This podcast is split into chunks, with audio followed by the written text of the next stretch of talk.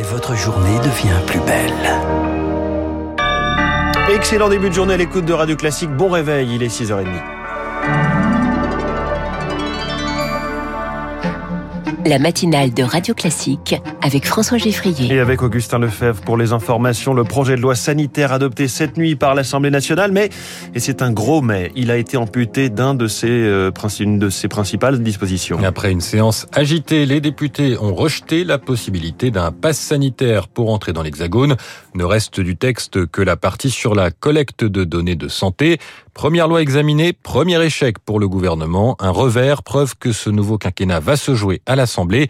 Corollaire de cette nouvelle situation politique, le chef de l'État, Emmanuel Macron, va devoir accepter de ne plus être au centre du jeu, Lauriane Tout-le-Monde. Le match n'est plus à l'Elysée, mais bien au Palais Bourbon. Même s'il n'en a pas l'habitude, Emmanuel Macron a bien dû en prendre conscience. Sa parole se fait plus rare, obligé de regarder de loin sa première ministre se battre dans l'arène. Arnaud Benedetti, spécialiste de la communication politique. Emmanuel Macron, on en revient à la force des choses, à une lecture qui est une lecture plus classique des institutions.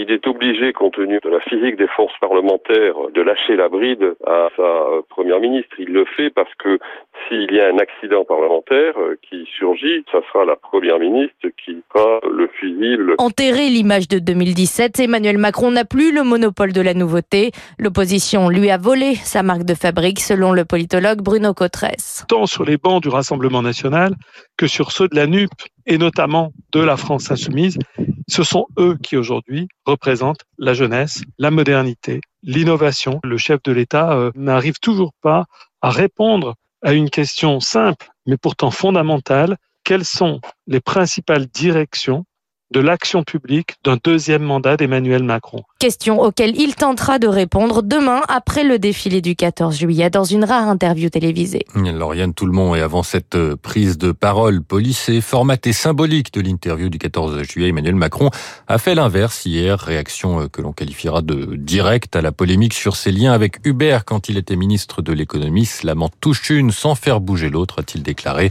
se référant à Jacques Chirac, une phrase que son prédécesseur n'a jamais prononcée en public.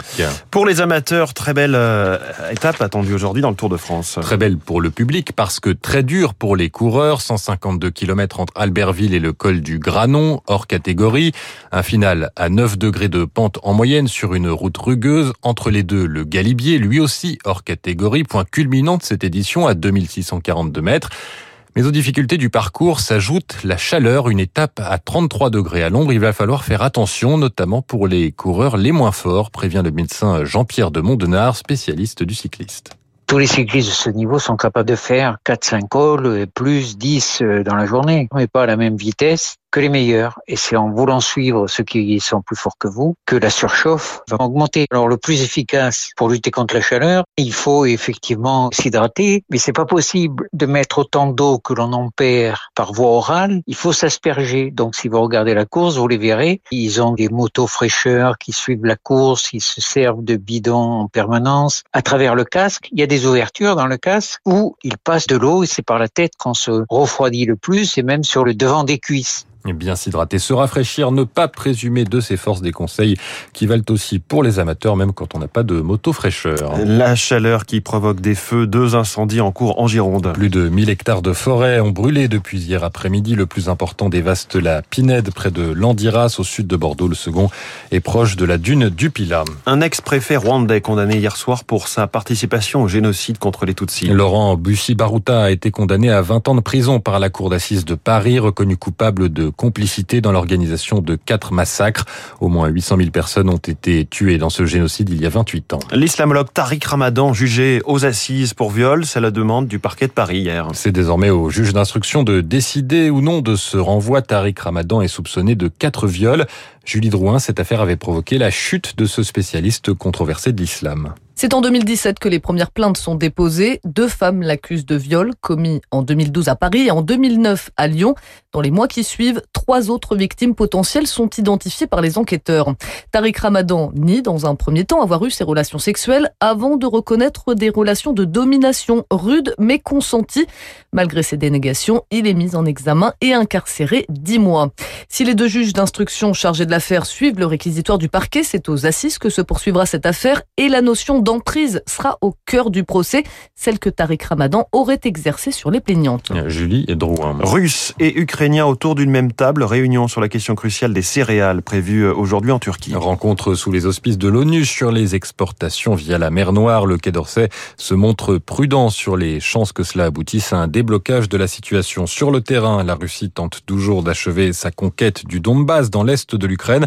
Objectif, les villes de Sloviansk et Kramatorsk, une progression lente mais régulière que les Ukrainiens font tout pour tenter de contenir, estime le général Jean-Paul Paloméros avec l'arrivée des armements qui viennent de l'Occident, avec leur volonté et euh, j'imagine une stratégie euh, qui a organisé ce repli des forces pour pas les épuiser. Ils peuvent tenir au moins un moment. Il y a quand même quelque chose qu'il faut garder en tête, c'est que chaque mètre carré perdu par les Ukrainiens, ils auront beaucoup de mal à le récupérer. L'histoire nous a montré que dans Crimée, dans le Donbass, quand la Russie prend euh, des territoires, c'est très difficile de le faire revenir en arrière. On voit ce qui se passe par exemple dans le sud de l'Ukraine c'est terrible. Le général Paloméros répondait à Anne Mignard. Enfin, au Royaume-Uni, huit candidats pour Downing Street. La course à la succession de Boris Johnson est officiellement lancée depuis hier au Parti conservateur. Il devrait rester seulement deux noms d'ici la fin de la semaine prochaine. Celui du nouveau Premier ministre ou de la nouvelle Première ministre britannique sera connu le 5 septembre. Merci Augustin Lefebvre. Prochain journal à 7h avec Charles Bonner. Vous revenez tout à l'heure Augustin à 7h30.